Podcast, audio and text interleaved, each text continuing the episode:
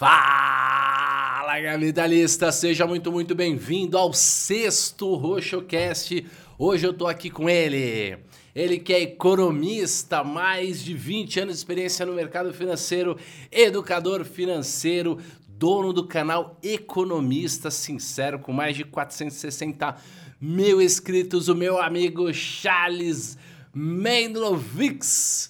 Além da Charles. Falou certo o nome, hein? Falou certo o nome. Pô, já, já valeu a pena ter vindo aqui. Mendlovic. Mendlovic. Primeira Chutei vez. aqui. Até me emocionei. Primeira vez.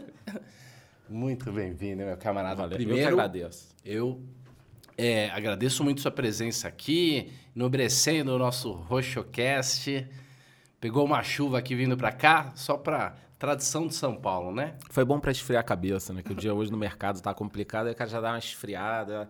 Cheguei melhor aqui. Com certeza. Muito bom. Vou começar perguntando um pouquinho da sua história no mercado. Como você se tornou o economista sincero aí que influencia tanta gente? Tá, vamos lá. Carioca.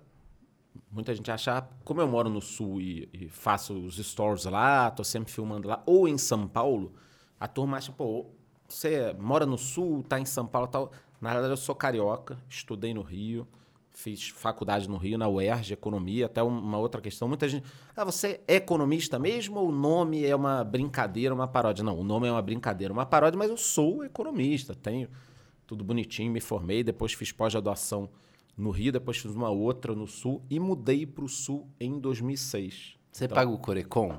Pago, cara. Pago, já me incomodaram. Muito bom.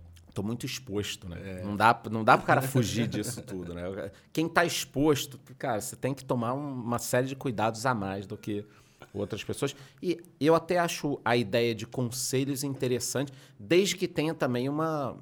Algo, contraparte. é, uma contraparte, que aí depois a gente vale um episódio só disso, Vale, né? vale.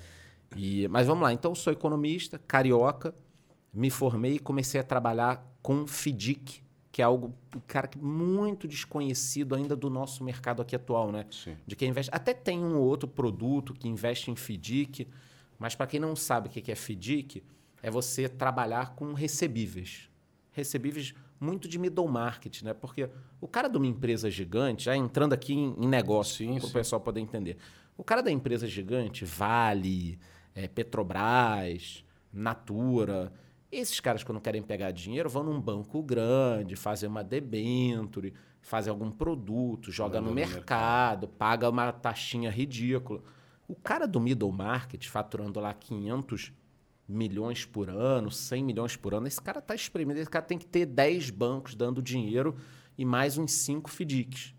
Então, esse mercado é grande no Brasil, é meio desconhecido, tem muita empresa. Eu trabalhei mais de 10 anos com isso.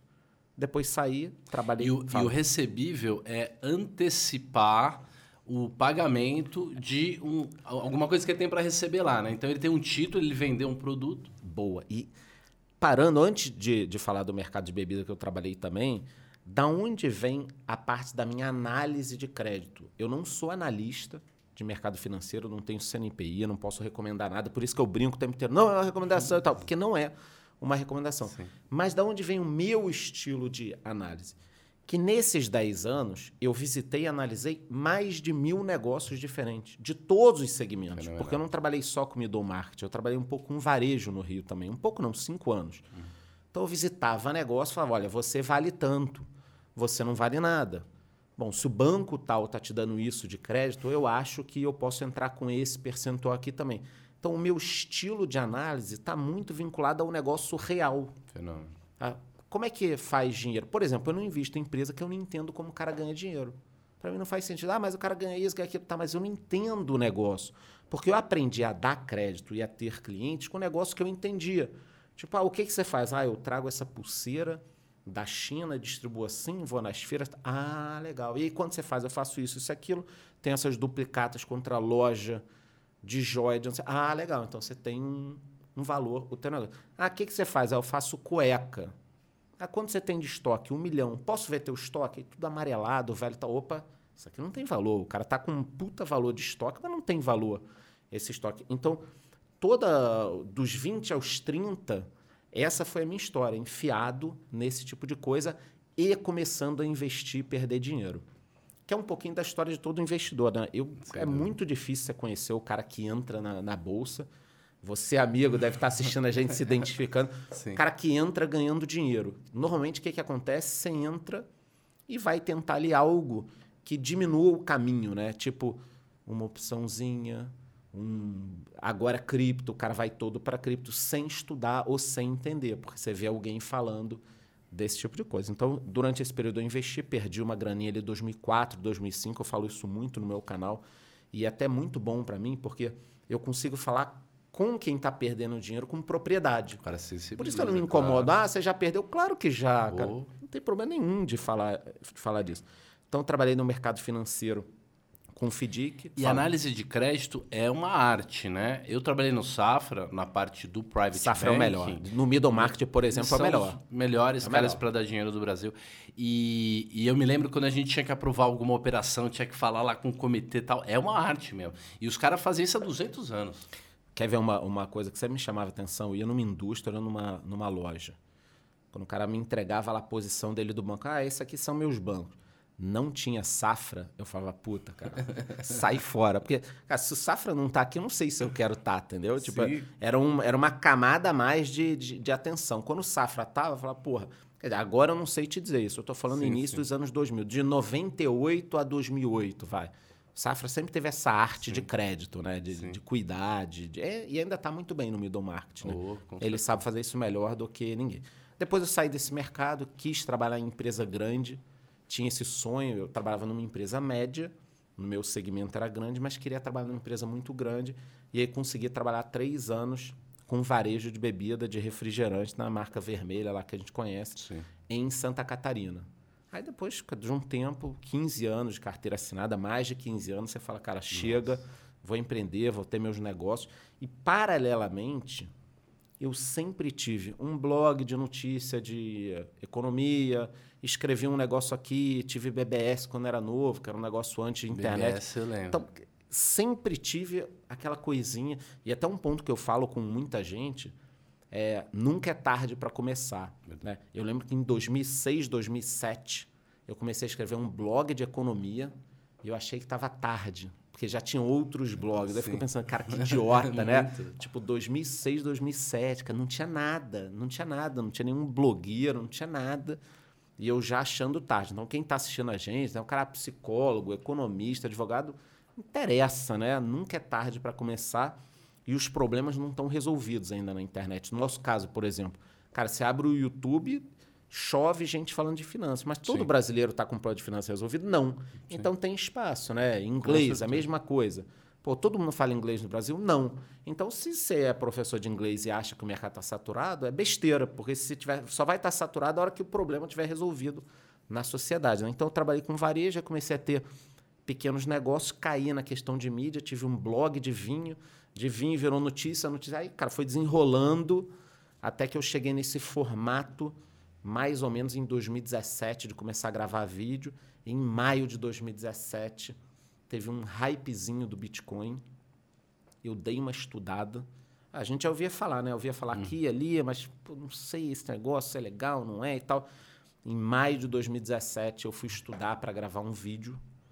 E quando eu fui estudar, eu falei, cara, não é possível que seja exatamente isso aqui, cara. Porque se foi isso aqui que eu estou estudando, esse negócio vai longe. Estava 9.800 reais um Bitcoin, cara. Graças a Deus eu investi. E aí comecei a fazer mais vídeo. Aí meu, eu tenho um negócio de mídia, de páginas do Facebook e tal. O negócio estava indo bem, abandonei um pouco o canal. Aí fui indo até que eu entendi que tem essa dinâmica, por exemplo, quem está no YouTube de ter que gravar dois vídeos por semana, não tá horário, não sei o quê. Aí o negócio foi crescendo e, e hoje me toma praticamente todo o tempo, assim. Porque eu também Sem gosto, né? É um negócio muito bacana tal. Eu vejo a sua live de domingo, É. lota, né? De manhã. e me obriga a investir melhor. Porque quando eu estou pesquisando informações para passar para os outros, eu consigo as melhores informações para mim. Então, se eu estou estudando qual o cripto pode bombar para falar com o pessoal, automaticamente eu vou Você me beneficiar. Se eu estou montando uma carteira no meu canal que em 2050 vai estar boa, eu vou me beneficiar também. Então, ao buscar o melhor para os outros, eu também fico o melhor para mim, entendeu? Então isso fez muito bem para mim, muito bem. É uma sinergia aí, um ganho Total, pô. E, e o nome, né? Investidor. É, e, Economista sincero. Não, não. E o nome, né? Economista sincero. Quando é que veio esse nome assim? Vamos lá. 2017, na época desse canal, eu abri um canal chamado 59 Segundos, que era o primeiro canal que eu falava sobre cripto, sobre tudo. E abri um outro canal, eu falei, cara, eu preciso ter um canal para falar do jeito que eu falo, sem me preocupar com nada. E eu abri o Economista Sincero. Eu deixei o Economista Sincero parado um tempo, sem vídeo, sem nada. E aí, em 2018, eu resolvi gravar algumas coisas. Falei, ah, cara, deixa eu falar do jeito que eu quero, sem filtro, sem me preocupar, sem. Tipo, tô falando com meus amigos, sabe? tô, não quero ter a preocupação de, de criar um formato, assim, de botar o conteúdo dentro de uma caixinha e passar. Eu quero falar na internet da forma que eu falaria nos bastidores. Tipo, do jeito que eu falei com você antes aqui, eu estou falando aqui agora e eu vou abrir meu canal, vou falar e não, não vou me Não tem diferença. Não tem diferença nenhuma, entendeu? E é muito importante, porque aí você não pensa para falar. Putz. Porque a pessoa que para, Isso. pensa o que, que vão pensar do que eu falar, ela congela e aí já fica uma coisa... E vira até um personagem. Tipo, por mais que vocês pensem, ah, mas o, o que você faz é um personagem, tá, talvez não não deixa de ser um personagem, mas é um personagem da minha vida mesmo, sou eu. Não tem, eu não tenho que, que nem só me preocupar, tipo, caramba, estão me chamando para um lugar. É o Charles ou é o economista? Não, é a mesma merda. É, a mesma pessoa. Eu vou falar do mesmo jeito, entendeu? Fenomenal. Então... Uma pergunta que me mandaram fazer aqui, algumas pessoas, hein? Disse que você tá, tá diferente, seu cabelo tá crescendo mais. Você está passando algum, algum shampoo? Eu não podia deixar de fazer essa pergunta. Cara, né? eu até pedi para não posicionarem uma câmera aqui atrás, que está muito feia a situação, muito feia. Eu estou passando uns produtos e, infelizmente, galera, não tá dando resultado, cara. Não tá dando. É mesmo? Não eu tá achei dando. que tava, achei que Já passei, cabelo. não, já mudei, já fiz tudo, não, não, não, não foi, não deu, cara. Não ah, deu. Eu não tá pior tentei. que o mercado, tá pior que o mercado. Tá podia caindo mais pior, que o mercado. Ó, podia ser pior. Não, mas tá nesse caminho aí, cara. Tá nesse caminho. Xalão, conta um pouquinho da sua infância, cara. Cresceu no Rio, como é que era? Passou dificuldade, a família tinha condição, uhum. ganhou, perdeu?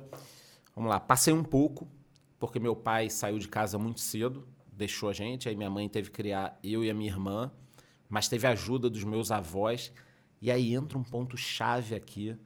O meu avô que já infelizmente não está mais entre a gente, tal, mas ele sempre foi muito duro comigo, de estudo, de negócio, mas eu venho de uma família judaica e a gente tem uma visão diferente de negócio, de dinheiro, de trabalhar, de se esforçar e de dar atenção para o trabalho.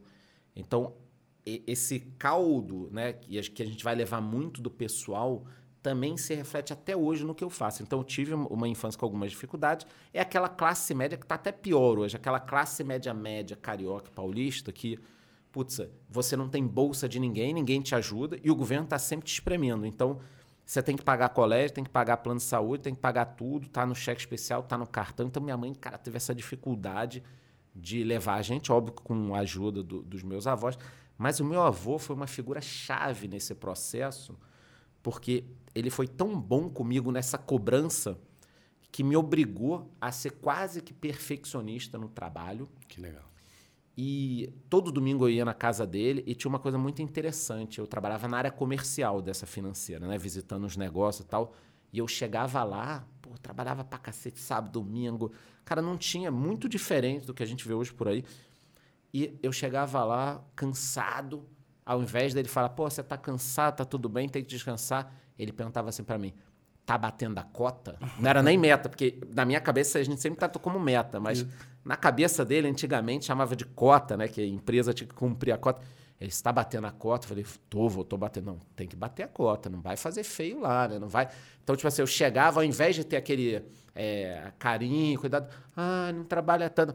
Tá batendo a cota, tá fazendo tudo direitinho. Então, um, um amor austero. Era uma pressão, mas que hoje eu vejo assim, caramba, como às vezes é importante você ter alguém, cara, que te direcione num caminho porque o grande problema é, de repente tem alguém olhando aqui falando: ah, mas eu não quero essa vida de trabalhar às vezes sábado, domingo, feriado. Não, você não quer essa vida, mas você quer o benefício da é, vida. A parte boa. A parte boa. E não tem milagre, cara. Não tem milagre. Então, nessa questão familiar, eu tive amor, afeto, tudo. E, e, teve esse lado muito importante, muito importante, porque se não fosse essa cobrança, esse jeito, as conversas que a gente tinha, eu não estaria aqui nesse formato. Se né? tornar mais duro, mais resistente, é. aguentar mais trabalho, sim, sim. mais esforço. E gostar de negócio. Porque, pô, no final das contas, é, tudo bem, tem aquele negócio, ah, você tem que trabalhar com o que você gosta todo dia tal, aí até brinca você, você tem que trabalhar com o que você gosta e você passa a não gostar mais daquilo, né? É. Essa é a verdade. Mas eu gosto do que eu faço e você, às vezes, tem que buscar um pouco de um perfeccionismo, de ir, ir além, porque senão você vai ficar na média, a média é aquela história do medíocre, entendeu? Então, quem busca um resultado maior e quer aparecer, seja no mercado que for, no nosso é mais difícil ainda, cara, vai ter que dar um pouco a mais. E na parte familiar, cara, o meu avô ele foi uma peça chave nesse processo de, de cara, não tem moleza, entendeu? Não tem moleza. É. Fenomenal.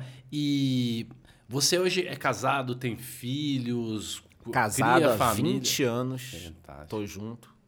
Há 20 anos estou junto, casado há 15, ainda não tenho filhos. É. E, é, e ela também trabalha, advogada, trabalha bastante, cara. A gente tem um, uma relação legal nisso. E por mais que muita gente pense, pô, mas você só está falando de trabalho, família. Não é isso. É que eu tenho uma vida pessoal legal também. E um pouco da nossa função, quando a gente fala de dinheiro, às vezes é falar menos de investimento, que é importante, mas eu gosto muito de falar assim, de, cara, você quer a tua liberdade financeira? A gente pode até discutir o conceito de liberdade financeira depois. Porque está na moda falar, ah, esqueça conceito de liberdade financeira, não existe isso. Tem muita gente que vai contra, né, meio contra a cultura. Porque também fica bonito você falar contra alguma coisa, desperta. Eu acho legal, tá? Não fico puto, não. Mas, a gente pode discutir o conceito... Do, qual o ponto bom de você chegar? Vamos, tem umas perguntas aqui né, sobre de isso. De liberdade financeira. O que é riqueza, umas coisas é. assim. E eu falo muito, porque assim... É, eu gosto muito de usar o, o, a palavra órbita também, apesar de estar sendo muito utilizado de forma errada, mas eu brinco o seguinte: você tem duas formas de levar a vida. Né? Ou você vai levar como um avião, que aquela história vai voar o tempo inteiro, queimar combustível, dificuldade, e se, se parar, cai. Que é a realidade da maior parte das pessoas. Você está ligando, o casalzinho ganha 5 mil, 7 mil, tem um custo de vida de 6,950, furou um pneu, fudeu. Os dois estão no cheque especial ou no cartão. Cara, você está pedalando a bicicleta. Se parar de pedalar, cai. E você é um avião, então você está voando. Você não pode parar nunca, nunca, nunca. Está sempre cansado, está sempre difícil. Aí você consegue viajar um final de semana ou outro tal. Ok. Ou você pode ter um estilo que eu prefiro, que é o do foguete, que eu falo. Você vai durante 5 a 10 anos queimar muito mais combustível para decolar, mas depois você vai ficar em órbita a vida inteira, você vai, vai relaxar. Então, o que, que é melhor? Você trabalhar 10 anos, cara, vai se destruir insanamente. É. Não tem. Não vou vender. Não vou mentir aqui, Moleza. não. É, você vai se destruir 10 anos. E depois, independentemente de onde você estiver, você vai estar muito bem. Porque, ah, mas eu não vou trabalhar CLT 15 anos porque eu vou trabalhar para outra pessoa. Cara, deixa de ser burro. Se você estiver trabalhando para outra pessoa, você vai aprender tanto, você vai ser tão bom que depois você vai ter emprego ou vai poder criar seu emprego. Então, trabalhar 5 a 10 anos massivamente, cara, porra, estudar, trabalhar, aprender, a tua vida está resolvida. Eu acho melhor isso do que ficar 50 anos trabalhando ali pedalando só de segunda a, a ser, é. pedalando a vida inteira, pagando conta e depois pensando, puta, quanto eu juntei? Torcendo para chegar o fim de semana, porque aí, aí o trabalho vira uma escravidão, né? Exatamente. Aí segunda-feira é um né? desespero. Né? É. Então, o meu estilo que eu prefiro e que eu acho até melhor para investimento é esse: é você conseguir fazer com que a sua vida seja uma máquina de fazer dinheiro para investir e aí depois você ter o que eu chamo de liberdade financeira, que é um conceito que eu não sei se você vai perguntar ou não, mas já vou queimar a largada. Claro. O pessoal já viu que eu falo pra caralho. Não dá nem tempo dele fazer as Melhor perguntas. coisa, tu ficar tomando minha água. Aqui, é, fica água, pega... Não. Que essa briga de, ah, o que é liberdade financeira? Que que é? Cara, liberdade é você estar tá um pouco tranquilo. Tipo, a gente tá aqui, final do dia trabalhando, vai trabalhar depois, já não sei o quê. Mas se não quisesse estar, não precisaria. Porra, eu tava vindo para cá, para São Paulo. Pô, chegou no aeroporto, eu fui pegar meu óculos escuro, tava na mochila. Mas se não tivesse na mochila, eu pod poderia entrar tranqu tranquilamente numa loja. Quanto é o óculos? Ah, 899 é esse óculos que eu uso aqui. Eu vou comprar um outro e foda-se. Ah, você vai ficar com dois? Vou, depois eu deixo um no carro, no porta-luva. Entendeu? Então, A liberdade financeira é você conseguir viver sem se preocupar o tempo inteiro com dinheiro. Porque eu já fui aquele cara que chegava no aeroporto, algum lugar, puta, esqueci não sei o quê, fudeu. Eu não tenho a É. grana para comprar outra parada. Entendeu? Então, o conceito de liberdade, a gente pode discutir isso outro dia melhor, criar só um episódio para isso. Mas é você não ter o tempo inteiro que se preocupar com dinheiro. E eu já tive que me preocupar, tipo, cara, tá dirigindo meu carrinho, aí, puta, um barulho no pneu. Tu não tá preocupado se vai ter um acidente ou não. Tu tá preocupado custo. assim, puta, É. cara. Você até dirige o carro evitando bater, porque você sabe o trabalho que ia dar, o que você ia gastar de dinheiro para consertar ou para pagar a franquia do seguro e assim por Pô, já me diante. preocupei de do carro. eu também. Eu- o meu primeiro carro que eu comprei foi um Fiestinha. Eu já comprei com 90 mil, sem farol, porta não abria, tudo errado. E era uma época disso, cara. Se, se parasse qualquer coisinha errada, tipo, tinha um borracheiro perto da minha casa, o pneu tava sempre na lona. Eu parava lá, dava 10 reais, ele tirava o pneu ruim e botava outro ruim, mas menos ruim, entendeu? Então, cara, a liberdade financeira é não se preocupar com isso. Se eu vou e a vir de táxi vantagem ou é que depois ou- que você passa disso e você chega num outro nível e olha para trás, faz sentido. Diferente de você ter o perrengue a vida inteira. A vida E aí inteira. você continuar no mesmo problema, aí você olha para trás e parece que a vida. Você perdeu o seu tempo, né? Eu, eu- quando as coisas dão certo, parece que a gente romantiza e as coisas fazem sentido. Eu conheço gente, e isso não é só com o ganho. Isso às vezes até o estilo de vida da pessoa. Eu conheço pessoas, por exemplo, que têm 40, 50 anos de idade, mais até 50, 60. Vai essa faixa, ela, ela não teve a educação financeira que a gente teve. Tem 50, 60, moram num imóvel que se vender direitinho vale um milhão, dois milhões, três milhões. Às vezes aquilo ali era muito barato, ela comprou e então a pessoa mora num imóvel de, vamos botar um milhão e meio. Cara, e passa extrema dificuldade. Não paga o condomínio, não tem a grana para um remédio, se o filho não ajudar, não fecha a conta. Cara, um milhão e meio bem aplicadinho hoje, dá um cento ao mês. A pessoa podia ter isso bem aplicado, tranquilidade, ganhando o INSS mais um complemento de uns 10 pau mês, aí 5 Mora num reinvestia. lugar menorzinho. num lugar menor. Até porque você não precisa de uma casa tão grande. Puta, Quando você mora numa casa pequena, até te obriga a sair na rua, ir na praça, ver as pessoas, visitar alguém. Maior parte do tempo você não. Ou você não está em casa, ou você não está usando aqueles cômodos, né? Então, essa coisa da educação financeira que a gente está tendo hoje, Sim. as pessoas não têm noção do impacto que vão ter para o resto da vida. E é cara. muito importante. Cresceu muito o número de pessoas. A gente vê, inclusive, que tem muito, né? Excessivamente produtores de conteúdo de educação financeira, mas isso é fenomenal. Mas vamos voltar a falar da liberdade financeira. É, eu, eu tentei colocar um número na liberdade financeira. Tá. É, eu tentei é, criar um número que fosse assim, ó. Liberdade financeira é 100 meses de conta paga.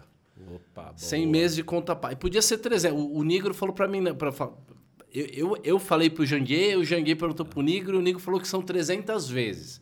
Então, tem aí uma flexibilidade. 300, 300 meses pagos, seria isso? É, no meu caso, eu, eu, digo que a liberdade, que é o primeiro passo, porque uma coisa para mim é liberdade, outra coisa é uma espécie de aposentadoria e outra coisa é rico. Você conhece gente rica? Conheço, cara. Gente rica é outra história, né? Conheço. Então, assim, o... o Eu, le- tenho, eu tenho espelho em casa. Não, não, não, fala, fala. Então, o que, que é legal? O 100 vezes é legal porque adequa à realidade do cara. Tá. Tá. certo? Se o cara precisa de 20 pau por mês para viver, ele precisa ter 2 milhões guardado Tá. com liquidez. Se ele gasta 5 pau, ele só precisa de 500. Né? Então, ele vai olhar para a realidade dele e às vezes até ele fala, não, se eu diminuo um pouco aqui, eu já chego na liberdade. Né? E, É um e bom número, hein? 100 é um bom número. é, porque dá quase 10 anos, dá 8 anos e meio. Cara, dá ou pra você tentar mudar de profissão, dá pra você mandar um chefe muito cuzão se ferrar. Tranquilamente, com palavras É. de baixo calão. Exato. Inclusive, Dá, 100 meses. dá, 100 dá, meses, dá, tá. dá. Dá pra você tentar um plano B, dá pra eventualmente, se você tiver um problema de saúde ali no meio do caminho, você se virar. Então, é uma liberdade. Não, não é tipo ter dinheiro pra nu- nunca mais trabalhar. É diferente. Eu acho que a liberdade não é parar de trabalhar, é você relaxar. O trabalho até fica mais agradável, né? Muito mais Porque agradável. você não tá lá por obrigação. Eu gostei né? dos 100 vezes. Achei, achei bem interessante esse conceito de 100 vezes. É, também não gosto dessa coisa de, ah, não, o cara, pô, liberdade é não trabalhar mais. Tem, tem gente até que me pergunta, se você puder parar de trabalhar, olha, até hoje posso, se eu organizar direito, eu posso. Mas eu vou parar de trabalhar pra quê? Eu vou fazer o quê amanhã? Um tédio, cara? bicho. Porra, vou acordar. Ah, não, vai jogar um videogame, vai pra praia. Eu, tudo bem. Primeiro dia na praia, ok. Segundo dia na praia, ok. Terceiro dia, você, caralho, mosquito, É. da puta, sai daqui. É um tédio. Aí a areia voando, É, não sei o a quê. cerveja Porra. tá quente, é, É. começa a reclamar da vida, porque começa. Quem não tem problema, né? Arruma problema, né? Eu acho que você vai acabar, a pessoa que tá num nível, ah, eu conheço um médico que é cirurgião e tem 10 milhões, o cara podia parar. Pô, o cara podia, mas ele começa a querer estudar, vai escrever um livro, vai dar uma palestra. Então, olha que loucura. Às vezes, é, em busca da liberdade financeira, você vai até ganhar mais. É. Você vai começar a fazer outras coisas que. Não, e o desafio intelectual de você aprender uma coisa, melhorar uma coisa, ter respeito dos outros, né? O, o grande diferencial, para a gente até encerrar esse liberdade financeira, é que eu escutava uma coisa que, depois que aconteceu comigo, fez sentido. Chega um certo ponto do teu patrimônio você já não se preocupa quanto você ganha por mês, você se preocupa qual o tamanho do meu patrimônio, cara. É, mu- é muito difícil falar isso. Fala, não, um dia você não vai ligar pro quanto você ganha por mês. Eu falo, "Cara, não vai ligar, porra, claro, vou sempre ligar. Aí não, você já está preocupado assim, somando tudo aqui, fundo imobiliário, ação, imóvel, cripto, quanto eu tenho? Ah, legal, eu quero crescer esse bolo aqui e, e- e- tornar isso aqui algo gerador de renda, que isso para mim é importantíssimo. Eu, eu falo muito no meu canal, a questão de dividendo, gera, gera renda tal, isso eu falo muito. E, né, e ativos que geram ou não geram renda, né? Que é um outro tema. Mas é, quanto que o cara tem que ter de dinheiro para ele ser rico? O que, que é um cara rico mesmo? Cara, rico. Bom, primeiro de tudo, eu vou falar um negócio muito triste aqui, vou dar um gole, vai, vai chatear a galera. Um milhão já não é mais um negócio. Um milhão já não vale um milhão, cara. Porque Não, é. você tem a, a, idade, a idade ali tipo a minha, É né? o tal do milionário, né? Há 20 anos, um milhão era. resolvia. É. Um milhão resolvia. Hoje, um milhão. É só a gente falar assim: um milhão compra um puto imóvel na tua cidade? Não. Ah, não, mas você não conhece minha cidade. Não preciso conhecer, porque eu moro no interior também. Então, um milhão, cara, você vai comprar um AP de três quartos, com uma suíte, com uma, uma sacadinha ali e tal, pra você fumar um charuto.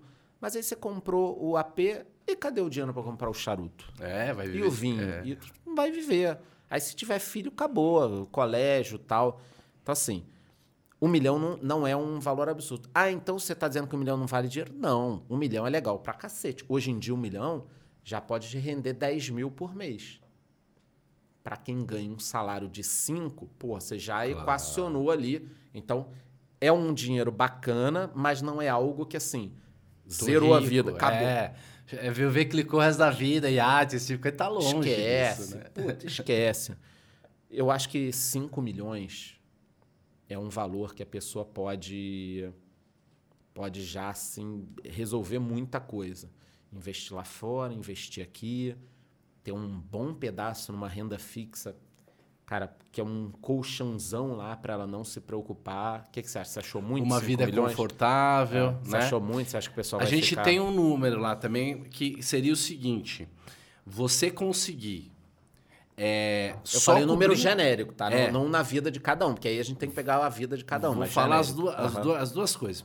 As Primeiro eu vou, variáveis. eu, vou, eu vou falar o modelinho, depois eu vou chutar um número.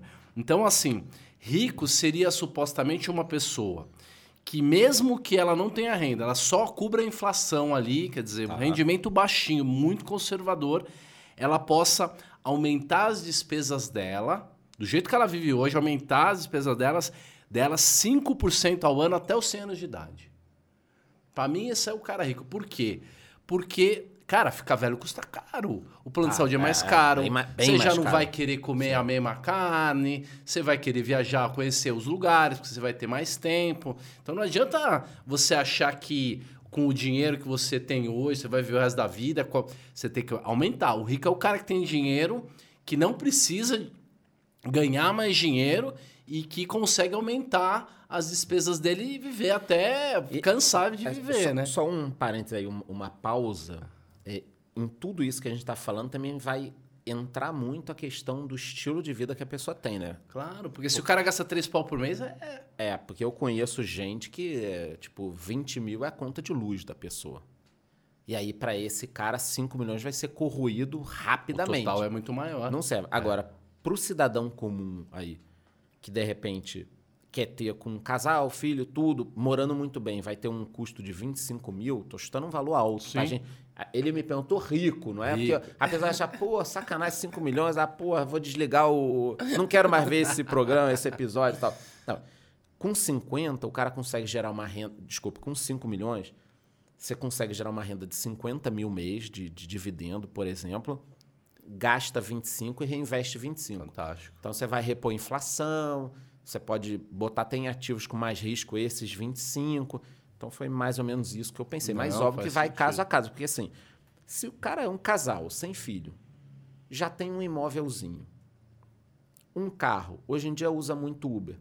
Cara, 2 milhões já vai render aí 20 mil, usa 10, sobra, já equaciona. Então vai muito de cada um. Agora o rico, cara é rico, eu acho 5 milhões para cima. Ou você acha pouco 5 milhões? Eu, o, meu, o meu tataravô fundou o Bradesco, né? E aí minha família Olha foi aí, quebrando. quebrando. com um cara... Foi quebrando, quebrando. Então eu estudei na escola de magnata, assim, né? Então eu tô acostumado. Rico é rico mesmo, né? Eu acho que rico tem que ter 10 milhões de dólares na Suíça. dólares. É. Isso aí pra mim é o cara é rico. E o pessoal tá E achando eu que é acho viagem, tem gente pra cacete assim, né? Mush, Muita, né, Eu montei cara? o private do Bradesco, ajudei a montar em 99. Cara, a gente fez uma conta, tinha 3, 4 mil Olha milionários lá naquela época. Mas hoje é 15, 20 vezes mais. Então, assim, não tô dizendo para as pessoas se desanimarem. Eu acho que o importante é ela focar na liberdade, que acho que é o que importa. É, até Porque essa assim, vida de. Eu nunca imaginei que eu teria o dinheiro que eu tenho hoje. Eu sempre quis e trabalhei. Mas Fantástico. nesse volume, quantidade, eu não, não, não achei que chegaria tão rápido. Eu, eu- eu nunca fiquei pensando em volume disso, entendeu? Mas o que eu posso falar é, é possível você vir de classe baixa, média, média, média e ficar numa situação muito boa. Sem trabalhando, cara. Eu quebrei três vezes. Quebrei três vezes. Começar do zero, tudo de novo. E dá, não tem, não tem dúvida Só que nenhuma. você não começa do zero, né? Não. Porque quando alguém fala assim, poxa, você começou um negócio do zero com 30 e poucos anos. Do zero, não, cara. Eu aprendi durante 15 anos com os erros dos outros. É isso mesmo. O custo de você. É, tipo assim, quando você trabalha numa empresa e ela erra, o custo para você é zero. Quando a empresa é tua, tem custo.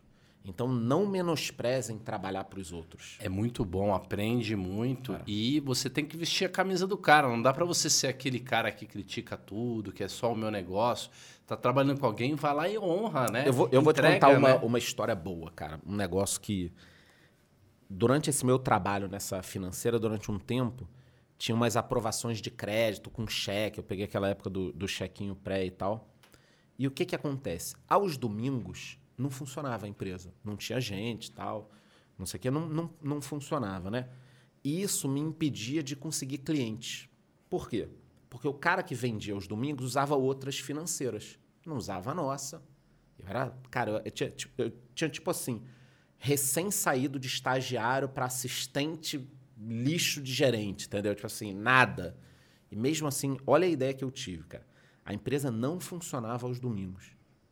Eu consegui com um amigo meu que tinha uma loja no Barra Shopping, que o cara me cedesse o segundo andar da loja, uma mesinha que tinha fax e um computador. E aí eu pegava um analista de crédito para me ajudar da empresa no final de semana, o cara recebendo lá o, o, o valor dele, porque domingo paga dobrado, tá? a empresa pagava para ele, para mim. Porra, eu, eu queria fazer aquilo. E aí eu consegui durante dois anos que a empresa remotamente, isso 99, 2000, remotamente funcionasse aos domingos para atender os clientes. Eu não ganhava mais nada com isso. Mas eu conseguia que aqueles caras trabalhassem com a empresa. Hoje, para você explicar isso para um jovem, o cara vai ficar me interrompendo o tempo inteiro. Tá, mas quanto você ganhava? Nada. E a empresa? Pô, para a empresa foi ótimo. A empresa passou a funcionar aos domingos. Cara, eu fiz isso. Eu, eu não ganhei nada, mas eu ganhei, cara. Claro. Essa experiência toda de você trabalhar, fazer, aprender. E, cara, isso tudo vai se reverter para você. Não, e o exemplo Entendeu? de você mesmo ter orgulho de você falar, cara, eu fui domingo, eu podia, né? É, é muito bom olhar no espelho e ter dois orgulho. anos, dois anos. Eu me lembro, 1998, eu sou bom de data, 15 de novembro de 97, quando eu comecei na corretora do Bradesco. Essa época teve muita pica no mercado. Né? Muita. Tinha crise. Tigre Asiático, México, Tigre- Rússia. Todos. Pô, foi um festival, Foi, né? foi. E aí era, era um sábado e tinha um curso na Bovespa cedo. Aí eu ia de ônibus pro Bradesco, mas era sábado, eu peguei o carro da família lá e falei, vou pro Bradescão lá fazer, pra Bolsa, na B3, fazer a curso, o curso na B3. E tava subindo a Rebouças, injuriado. Falei, pô, tem que trabalhar sábado, fazer curso. Onde é que você ouviu isso aí? E do meu lado passou o Antônio Emílio, que era o cara mais rico do Brasil. Claro. Num passatão, claramente indo trabalhar. Claramente indo trabalhar. Isso mudou minha vida. Falei, cara, se o cara mais rico do Brasil, 8 horas da manhã, amarradão, escutando um som, indo trabalhar e eu reclamando. E um cara que a gente acabou de falar, a liberdade financeira do cara nessa época era. É, não precisava trabalhar nunca mais, nem as próximas gerações. né? Se ele quiser ficar rodando de carro a vida inteira ali, queimando combustível, tava pago, né? Esse cara era uma figura. A gente encontrava ele no centro com o terno todo amassado, ele comia coxinha numa esquina, assim. É tipo o Bartz. O Bartz também é um cara fenomenal, né? Falando nesse assunto, o que, que você acha de ostentação? Né? Ostentação no Instagram e tal. Porque assim, os, os, os gurus de marketing digital, eles dizem, já me disseram várias vezes, Roxo, compra o Jaguar que você paga em dois meses. Se você comprar pro Zé lá um carrão novo e tal, tal, tal, você paga em dois meses. E tem muito cara aí vivendo de ostentação, né? Cara, então, aí é o marketing digital, né? Eu concordo que isso funcione, a gente vê isso no nosso mercado principalmente, mas trazendo para o meu caso, não é o meu estilo de vida. A ge- a gente começou o podcast aqui falando que eu não sou um personagem, né? Então, eu gosto de carro, gosto. Então, o que, que eu gosto?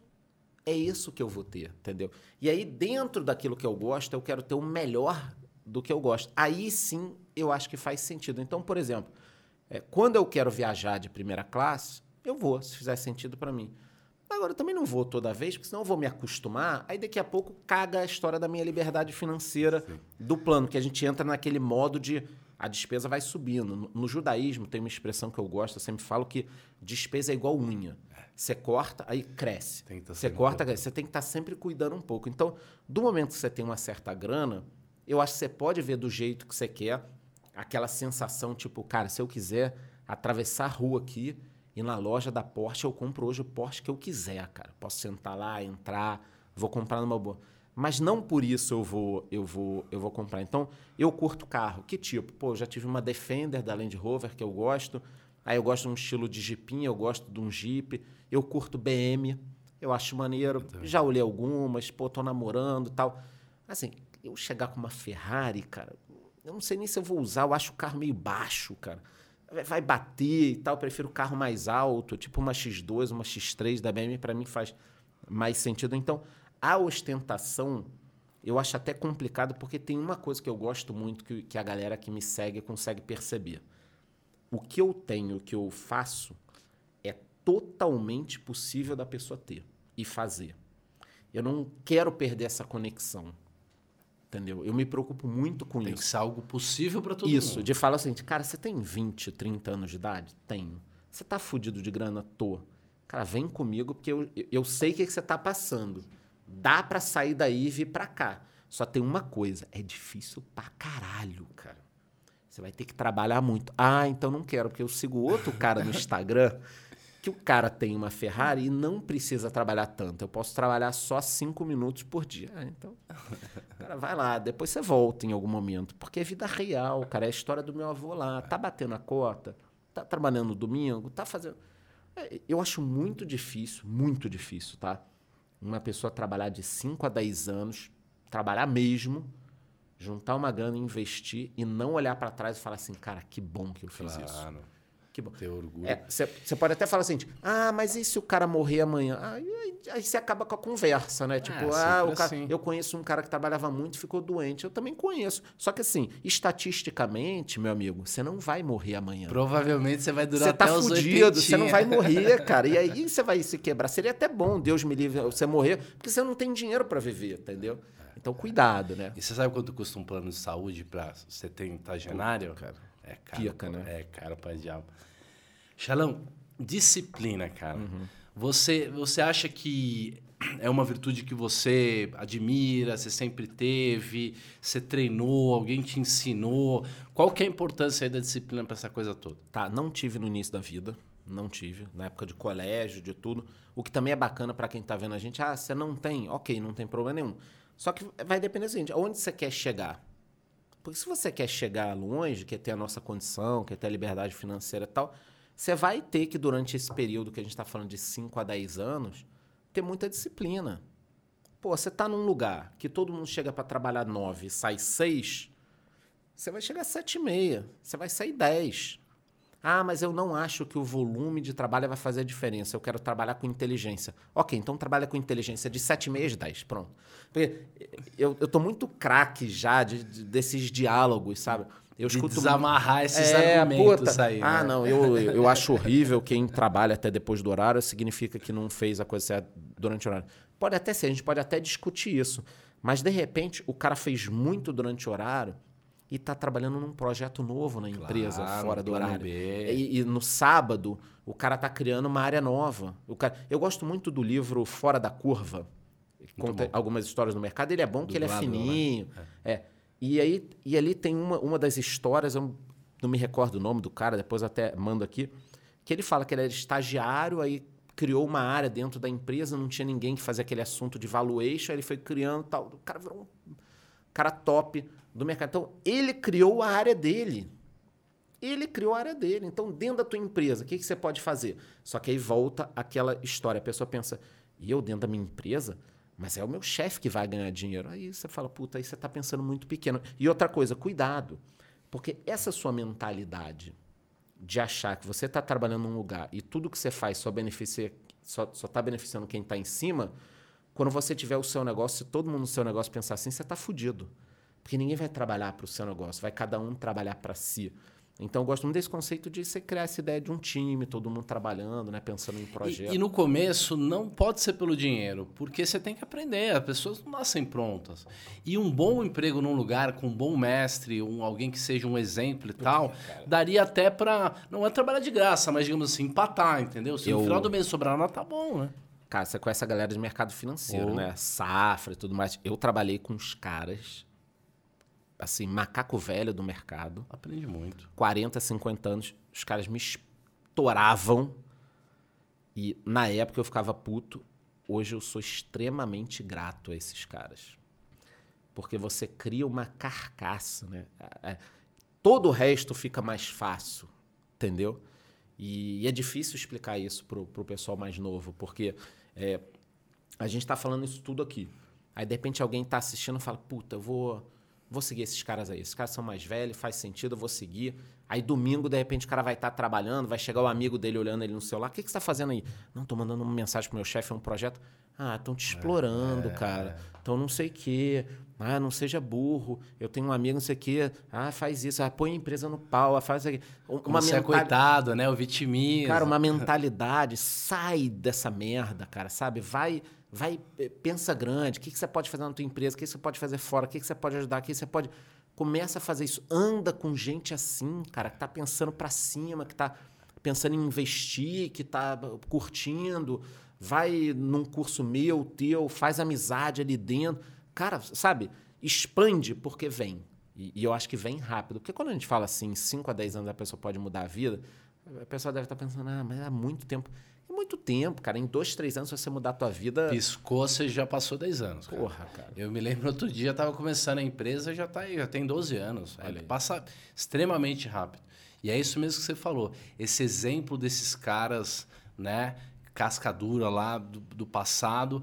É, era exatamente isso. Eu me lembro o Roger Aguinelli, né, que foi presidente da Vale pô, muitos claro, anos, pô. era nosso diretor lá no Bradesco, né? Olha. E aí foi meu chefe. Aí um churrasco de final de ano lá no domingo, sábado e tal, todo mundo comendo churrasco. Aí ele chegou para alguém lá e falou assim: é, como é que tá aquele relatório, aquela empresa, sabe?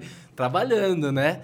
E eu me lembro que rolou uma revolta ali. Os caras, pô, mas o cara quer trabalhar no sábado, assim não dá e tal eles não tinham entendido ainda como é que são as e coisas. E a pessoa que é o posto desse cara, né? É. Só que você não, tem, você não vai chegar no posto do cara com esse tipo de, de atitude. Então, o que eu falei é, se a gente quiser chamar alguém aqui para conversar, que não tá afim de trabalhar, eu também sei conversar.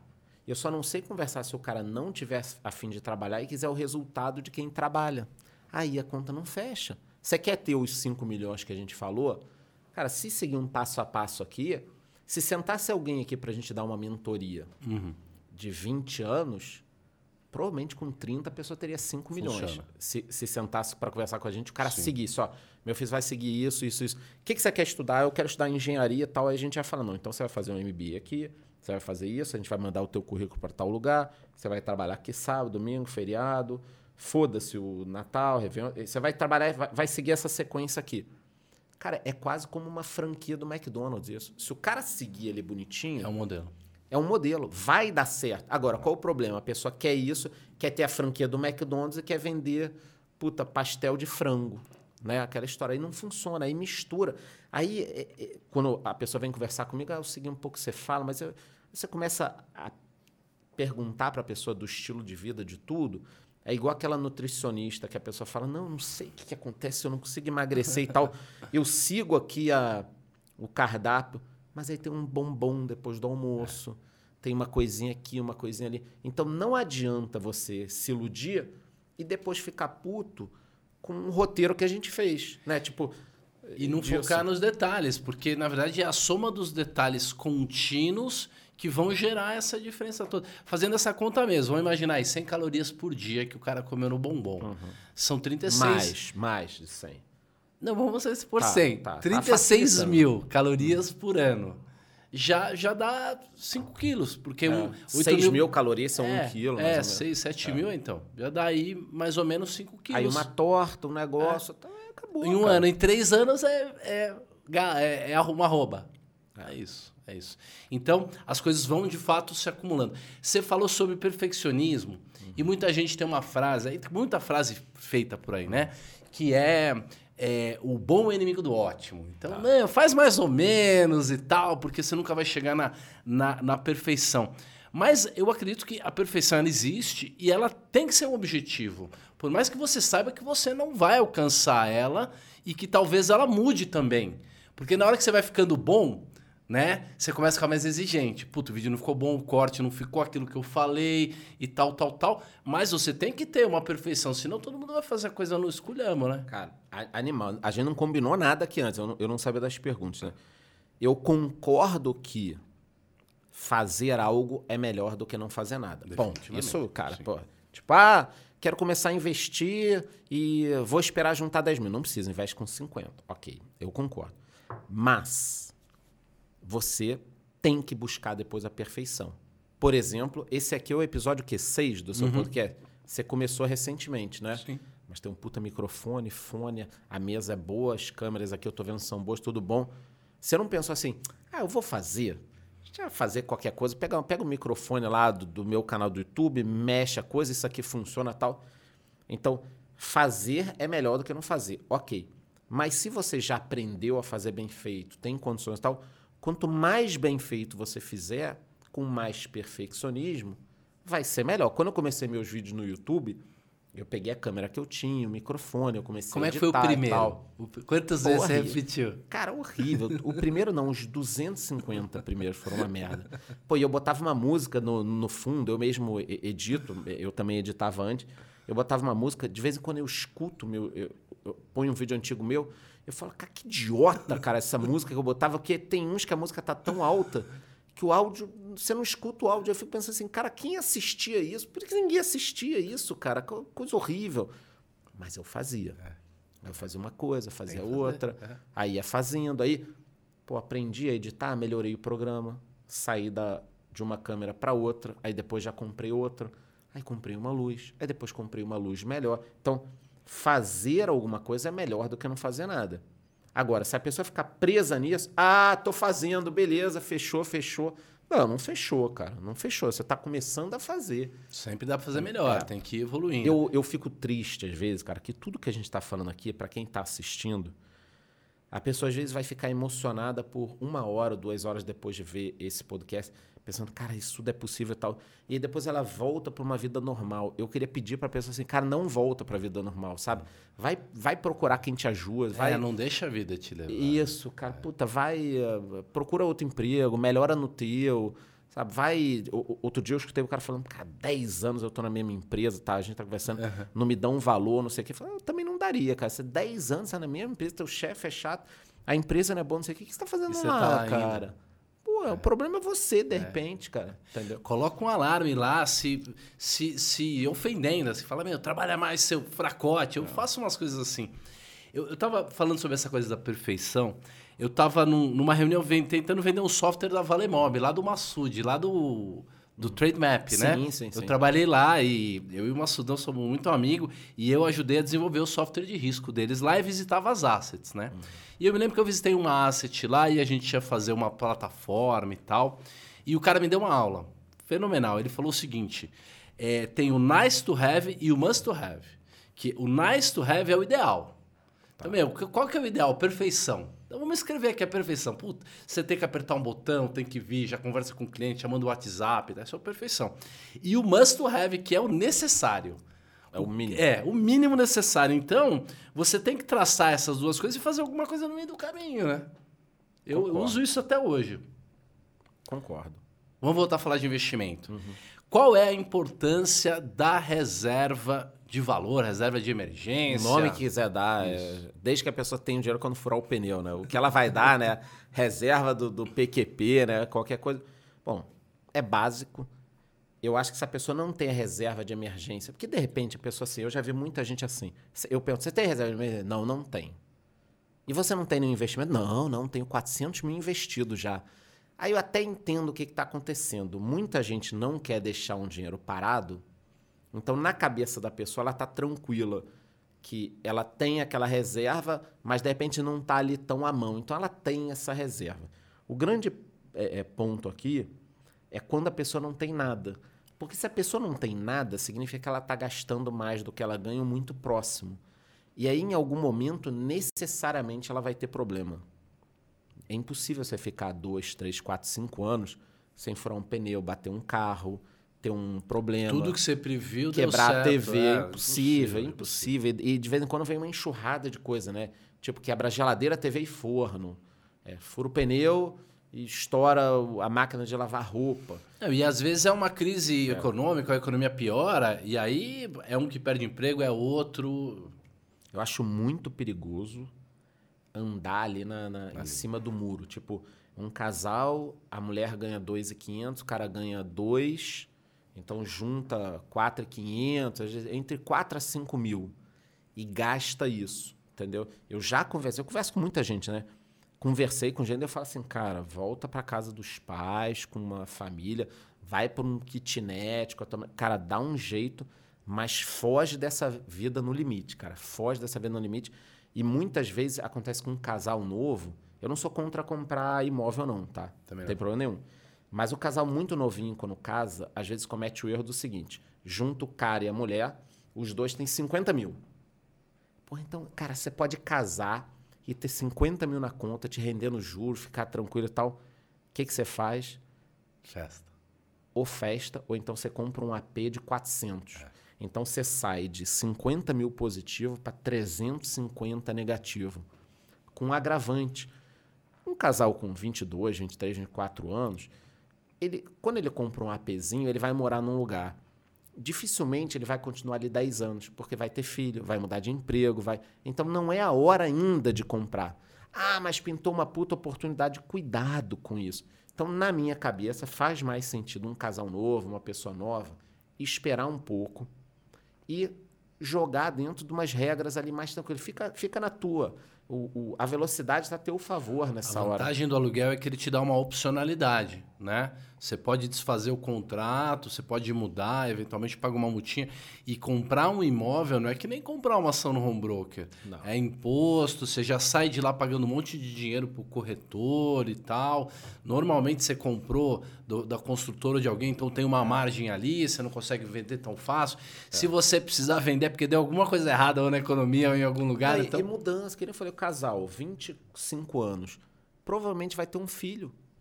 E aí, às vezes, tem que mudar o AP, mudar de lugar. O cara mora no, em Curitiba, teve uma proposta para ir para Floripa. Acabou de comprar o apartamento há três anos. Vai pagar mais 30. Pô, pra quê, cara? Então, calma. Então, assim, reserva eu acho importante. E acho muito importante casal falar sobre grana e ter alguns controles ali e tentar pelo menos. Ó, o Pai Rico, Pai Pobre fala sobre isso. O Homem Mágico da Babilônia fala sobre isso. A história dos 10% é uma coisa milenar. Cara, no mínimo, 10% tem que Antes, sobrar. né? É antes. Antes, né? antes. Já tira... Tipo, ou seja, um casal que ganha 5 mil, cara, 500 tem que, tem que retirar da conta. Nem que a conta fique negativa, na minha opinião. Sim, sim. Entendeu? Porque Pra aí é. te esfo- é, é- é quase como se você estivesse se punindo e aí você vai ter que cobrir aquela... Eu, eu acho que eu já fiz isso, eu me lembro de fazer isso. Eu já fiz isso. atrás. Eu já fiz isso. Eu lembro de uma, de uma vez, nessa época eu trabalhava com bebida, varejo. E aí eu, eu fiz o meu investimento do mês e gastei com mais algumas coisas. Aí na hora que eu fui almoçar, na época, eu lembro que era tipo 15 reais o almoço. Hoje nem tem isso, né? E aí a minha conta ficou negativa, cara. Eu não tirei o dinheiro do, do- de investimento. Tipo, pra- não, não vou. Não vou romper isso, cara. E, então, de vez em quando, você, Você tem que dar uma de maluco com você Ah. mesmo, entendeu? É isso mesmo. É, eu, te- eu vou te fazer uma pergunta sobre uma história de ganho de perdão, mas falando dessas, dessa história das pessoas que estão vivendo no limite, eu acho que tem muita gente fazendo influência, influenciando de uma maneira perigosa, né? Tem um influenciador aí que chama Felipe Tito, eu gosto dele, co- acompanho ele, global. Não, não conheço, não conheço. Mas ele não entende muito de dinheiro. ele é influenciador de, de, de arte, de um artista.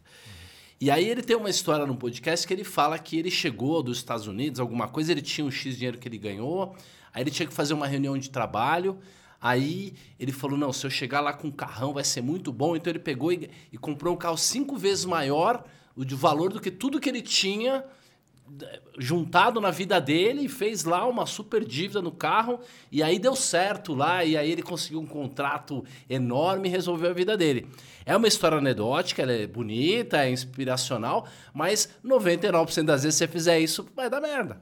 99,5, né? é, cara, é, é, provavelmente talvez tenha algum produto que ele faça alguma coisa ou ganhe dinheiro, mas esse tipo de coisa eu acho muito perigoso, cara. Acho É, não- e você não perigoso. pode seguir isso. É, né? não Você não pode. pode. se inspirar nisso.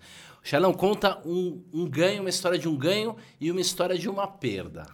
Cara, perda uma história, a gente pode fazer três horas Escolhe de, de umas podcast. duas aí, as, Não. as mais humilhantes. Perda de época, eu posso falar. No início dos anos 2000, quando eu comecei a investir, primeiro que não tinha rede social nesse formato. Você tinha um outro blog, fake news pra cacete nessa É. época. Já, pô, a empresa tal vai comprar isso, a empresa tal.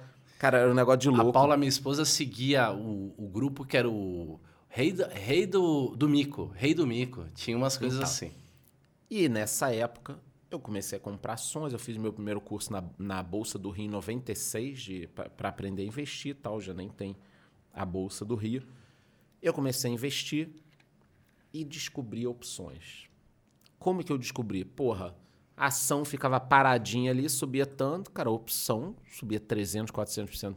Pô, que otário o cara que investe em ações. não faz nenhum É sentido. aqui que eu vou. Então, na minha cabeça, naquele momento, eu pensei, cara, não faz nenhum sentido eu investir num negócio que sobe um no dia. Cara, se tem um negócio que sobe 300, cara. Coisa de otário isso aí, investir no, no, no- E aí a gente já tem que fazer um alerta também pro cara que olha pra bolsa, pra fundos imobiliários e fala, eu escuto isso, tá? Cara, tem que ser muito otário para investir na B3 existir no mercado de criptomoedas. O, cara não, não entende que são coisas diferentes, são gavetas diferentes do armário que você tem que ter. né? Então, nessa época, eu comecei a investir ali. A gente não tinha esse mercado nesse formato. No início dos anos 2000, eu lembro que eu comprei um Sony Vaio, um, um plugzinho da, da Vivo, que era caro pra cacete por mês, é, para conectar em, internet.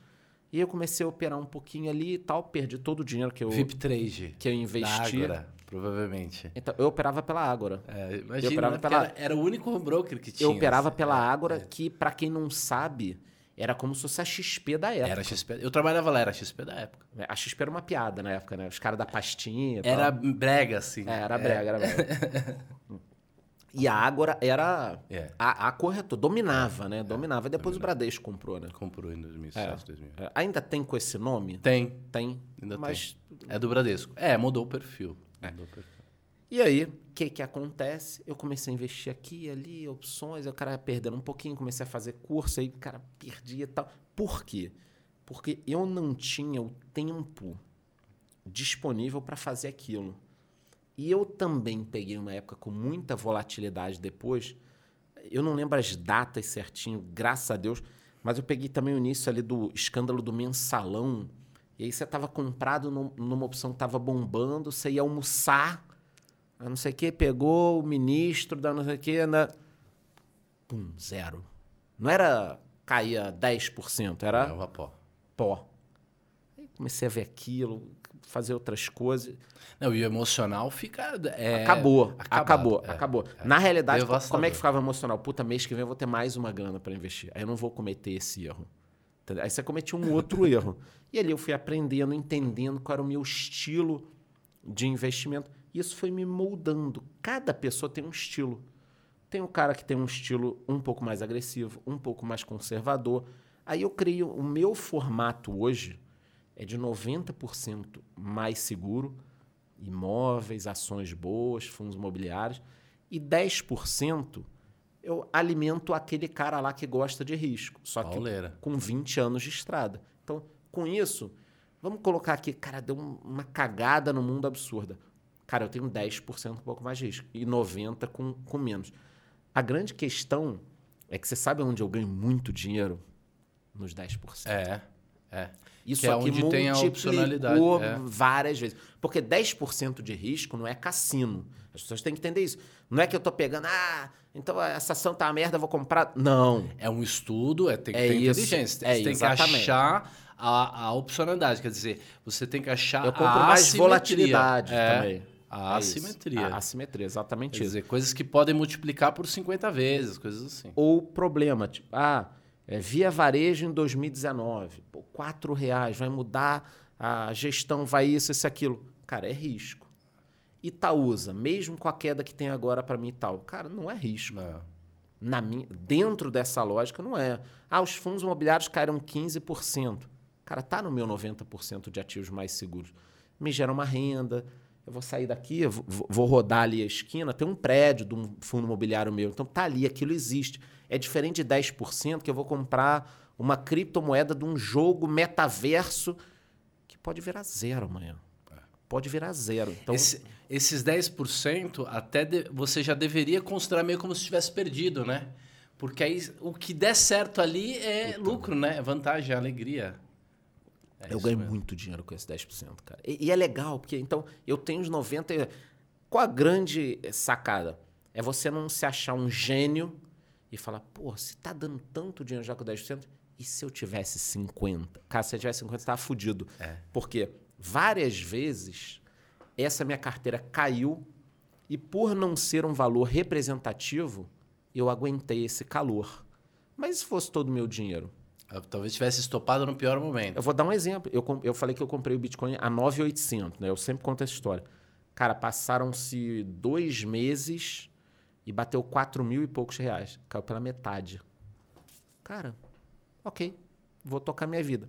E se fosse todo o meu dinheiro? Eu teria vendido, cara. Óbvio que eu teria vendido. Ia falar, cara, já perdi metade do dinheiro, deixa eu sair disso porque eu entrei na hora errada, entendeu? É, mas esse que é o problema, é o cara que tá, eh, é, que tá muito alocado, né? Tá excessivamente alocado. Eu consigo tomar calor durante meses ou anos. É isso. para poder pegar a- o resto.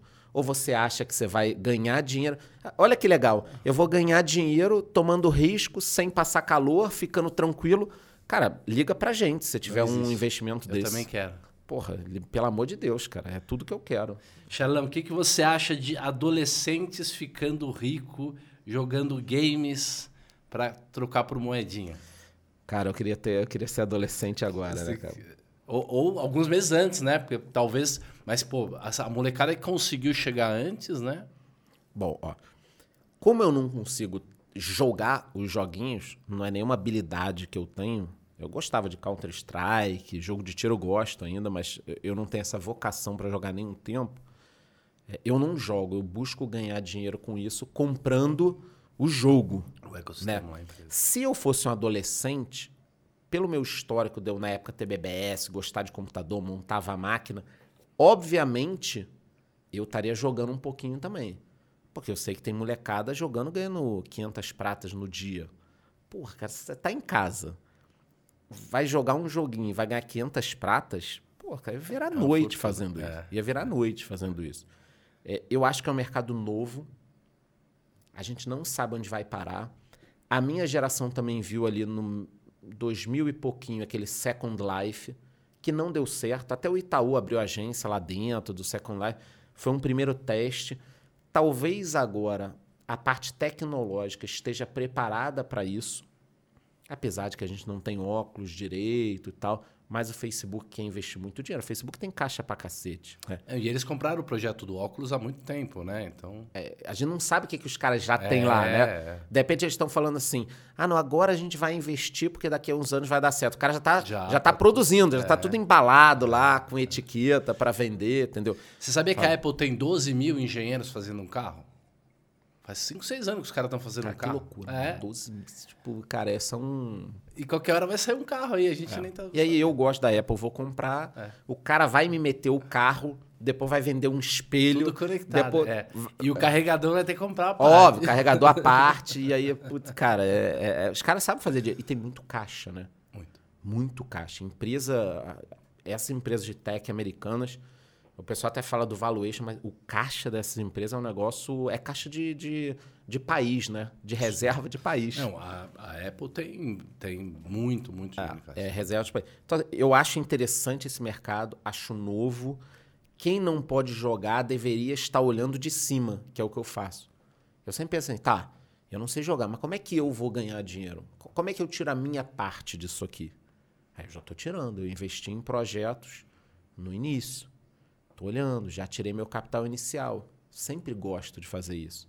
Ah, investi 10 pratas num negócio, dobrou, triplicou, tiro o meu.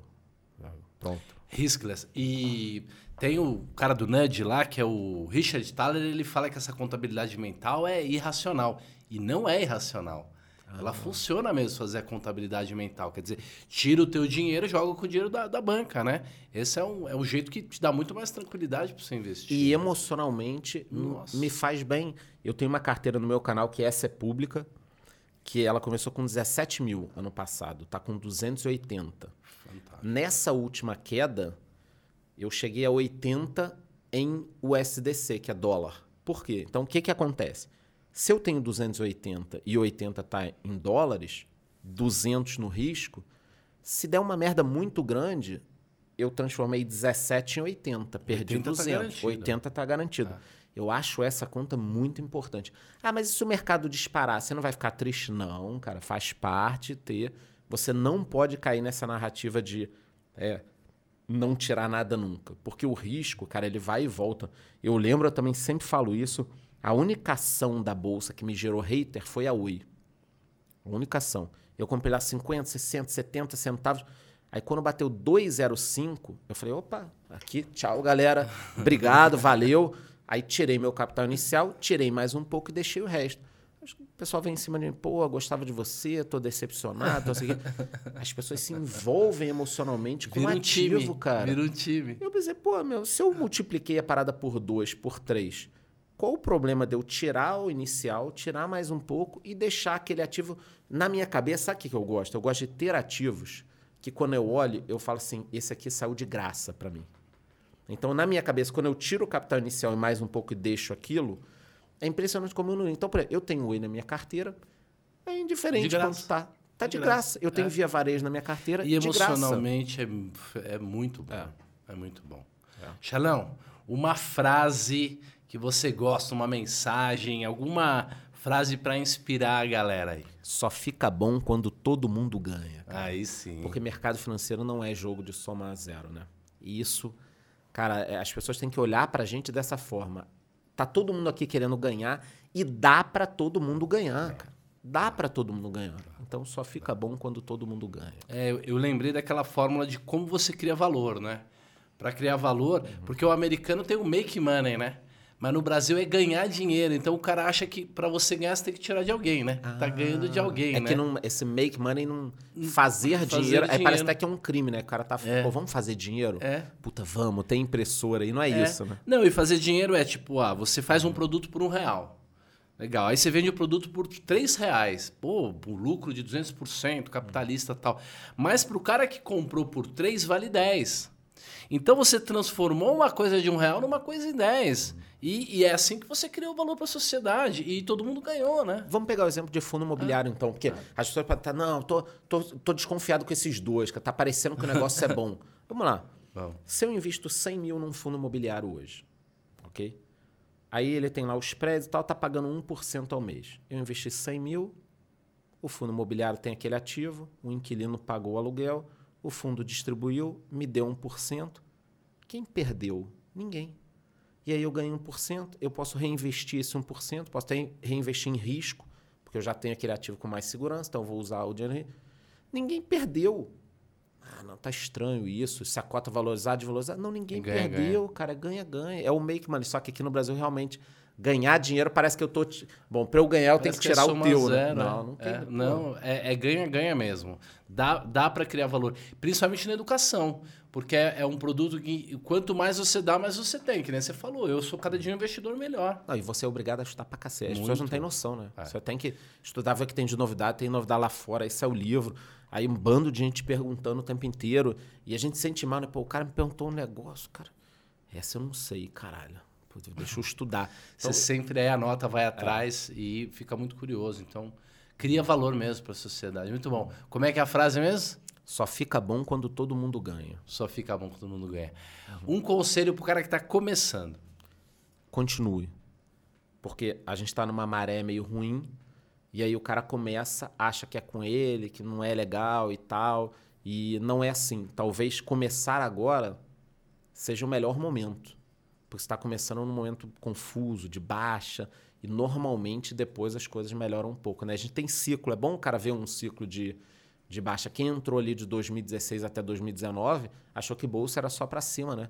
Começa aquela coisa, vou largar o emprego, vou. Putz, eu já vi isso É umas cinco vezes. né? São É. ciclos, né? Não, e é bom que o cara veja que é um ciclo, porque talvez ele até se comprometa a continuar aportando, que é o que funciona, É, né? um, um último detalhe aqui nisso é o seguinte: vamos pegar fundo imobiliário que eu falei, certo? As cotas caíram em uns 20%. Tá? E então o valor proporcional que o fundo paga aumentou. O dividendo tá maior. Tá maior. Então, olha que interessante.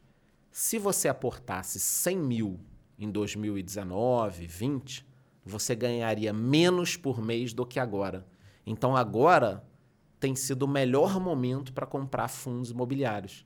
Porque você vai ganhar o rendimento e provavelmente com o tempo, quando a Selic embicar para baixo, essas cotas vão subir. Ou seja, o cenário daqui para frente, se o Brasil não acabar, porque também, ah, mas se der um golpe, aí, porra, aí cagou tudo, todos os ativos. Mas é um bom momento, só que o investidor não consegue olhar isso, porque ele está vendo umas cotas caindo. Por isso que eu falo, cara, arruma um trabalho ou cria um trabalho que você vai ganhar muito dinheiro, ou que você vai ganhar dinheiro suficiente para investir, que nesse momento agora você vai estar feliz. Você vai pensar, puta, eu comprava muito, eu comprava todo mês a cota desse fundo imobiliário que era 100 reais.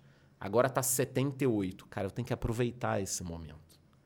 Pô, eu pagava 12 reais na Itaúsa. A empresa continua boa, tá cheia de BDR lá dentro da XP para vender, para comprar outros ativos bons.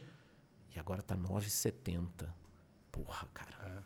Eu vou comprar, entendeu? Te incentiva até a gastar menos, a não ir naquela balada, não comprar aquele videogame. Eu lembro que tinha um operador lá no Bradesco, quando a gente era moleque, que ele fazia conta em ações do Bradesco. Ele falou, não, eu não vou essa, nesse bar aí, porque eu vou gastar três Bradesco, Olha aí. esse almoço aí custa um Bradesco. E o cara tá rico hoje. E paga dividendo. cara. Oh. Dividendo.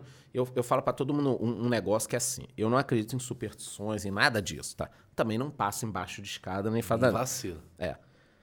Mas olha só que interessante. Tem duas coisas que eu escutei que para mim fazem sentido, porque eu acredito em energia em tudo. Receber dividendos todos os meses porque é um dinheiro que, que entra para você, então você está criando uma energia. Todo mês entra dinheiro para você. E ter ouro. Ter ouro, o cara do Pai Rico, Pai Pobre fala isso também. Ele fala, cara, ter ouro causa alguma coisa diferente sorte, em você, dá dá, sorte, sorte tal.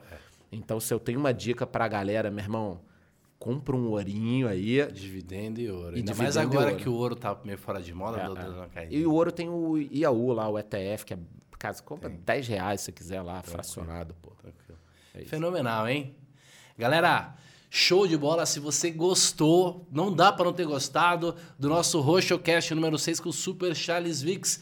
Segue lá o canal dele. Se você ainda não segue, você é louco. Totalmente louco. Louco. E também, se não segue aqui o canal do Roxo, já se inscreve, deixa aquele like. É isso aí. Charlão, muito obrigado. Recado final pra galera. Valeu, galera. Só fica bom quando todo mundo ganha e lucro nunca deu prejuízo a ninguém. Não, lucro nunca deu prejuízo. Um grande abraço pra você e tudo de bom!